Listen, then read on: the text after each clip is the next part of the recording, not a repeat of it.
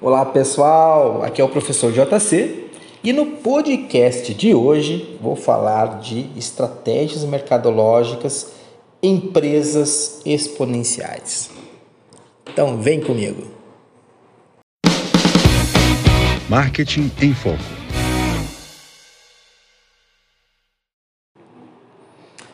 Quando comentamos sobre empresas exponenciais, muitas coisas vêm à mente. Como conseguem crescer 10 vezes mais rápido do que seus concorrentes? Como, ao mesmo tempo, lucram muito e encantam demais seus consumidores? E como fazem tudo isso em um modelo de negócio completamente diferente do que estamos acostumados? É realmente complicado estudar as empresas disruptivas com a referência de gestão conservadora. Precisamos pensar como elas para compreender a evolução do mundo dos negócios. Tudo começa com um propósito ousado, chamado propósito transformador massivo, que vai conduzir a organização.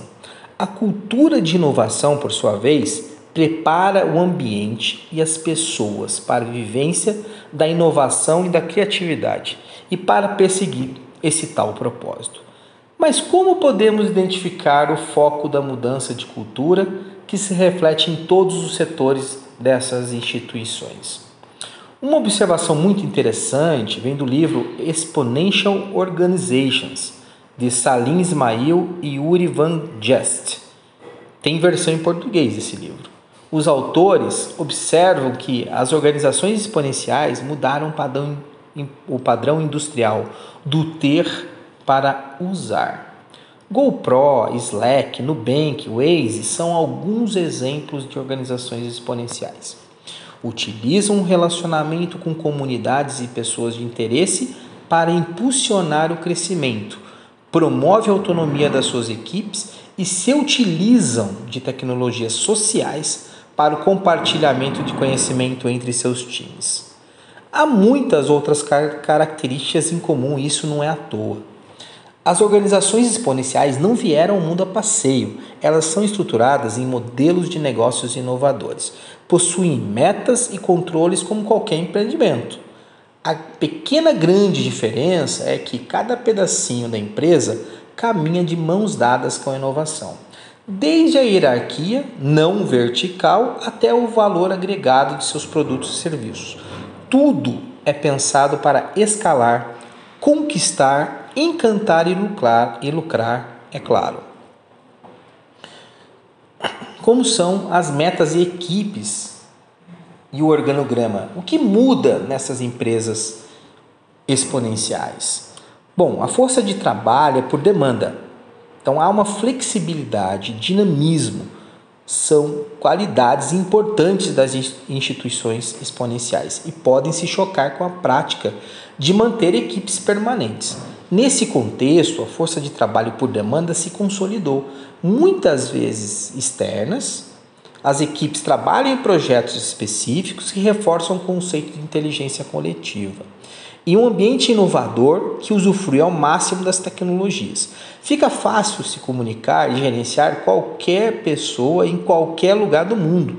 Não é preciso ir muito longe para conhecer esse conceito. A Natura, por exemplo, por meio da Natura Startups, busca aproximação com empreendedores inovadores para gerar negócios, novos negócios inovadores.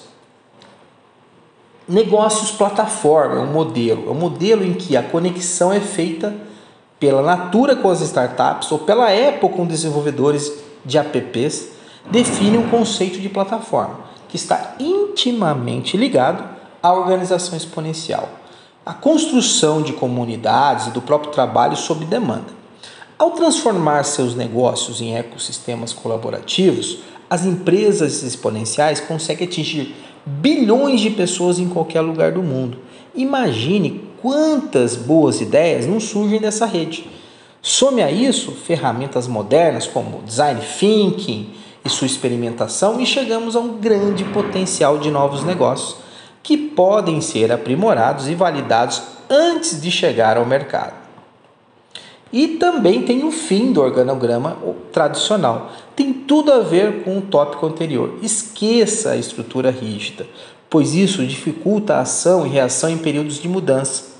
Se é preciso agir rápido, fica inviável pensar na estrutura tradicional de aprovação de um projeto, que passa pelo jurídico, financeiro, RH, marketing, um longo caminho de convencimento até seguir, até conseguir colocar a mão na massa. É claro que tem que ter controle, sim, por que não? Não confunda essa inovação com falta de controle e processo. Afinal, o Google não chegou ao valor da marca de 109 bilhões de dólares sem saber exatamente o que quer e como chegar lá. As empresas exponenciais desenvolveram um eficiente controle de processos, obtendo feedback em períodos muito mais curtos do que as empresas conservadoras. Garante-se, portanto, uma ação rápida diante de falhas, mudança de mercado ou da própria empresa. As metas são ousadas e o ambiente motivador. O importante é chegar cada vez mais perto do resultado, e para isso, cada passo individual ou em grupo é acompanhado. Tudo gera dados que, bem trabalhados, resultam em competitividade. Qual o resultado de tudo isso? Simplesmente as empresas mais valiosas do mundo são organizações exponenciais. Google, Apple, Facebook, por exemplo, não saem do ranking da Brand Z.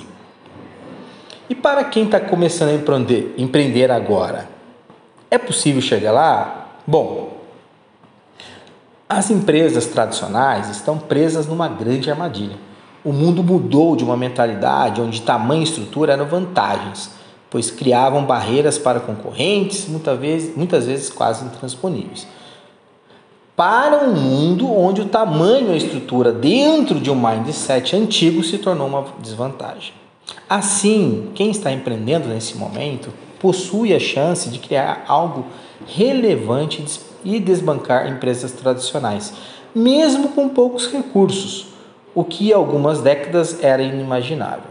É difícil encontrar um setor onde não seja possível um empreendedor criar uma empresa relevante, mesmo nos mais tradicionais. Um exemplo disso é a oportunidade que era praticamente inexistente para pequenos empreendedores no setor financeiro dadas as barreiras de entrada tecnológica e de capital e que hoje estão acessíveis, estarão ainda mais com o Open Banking.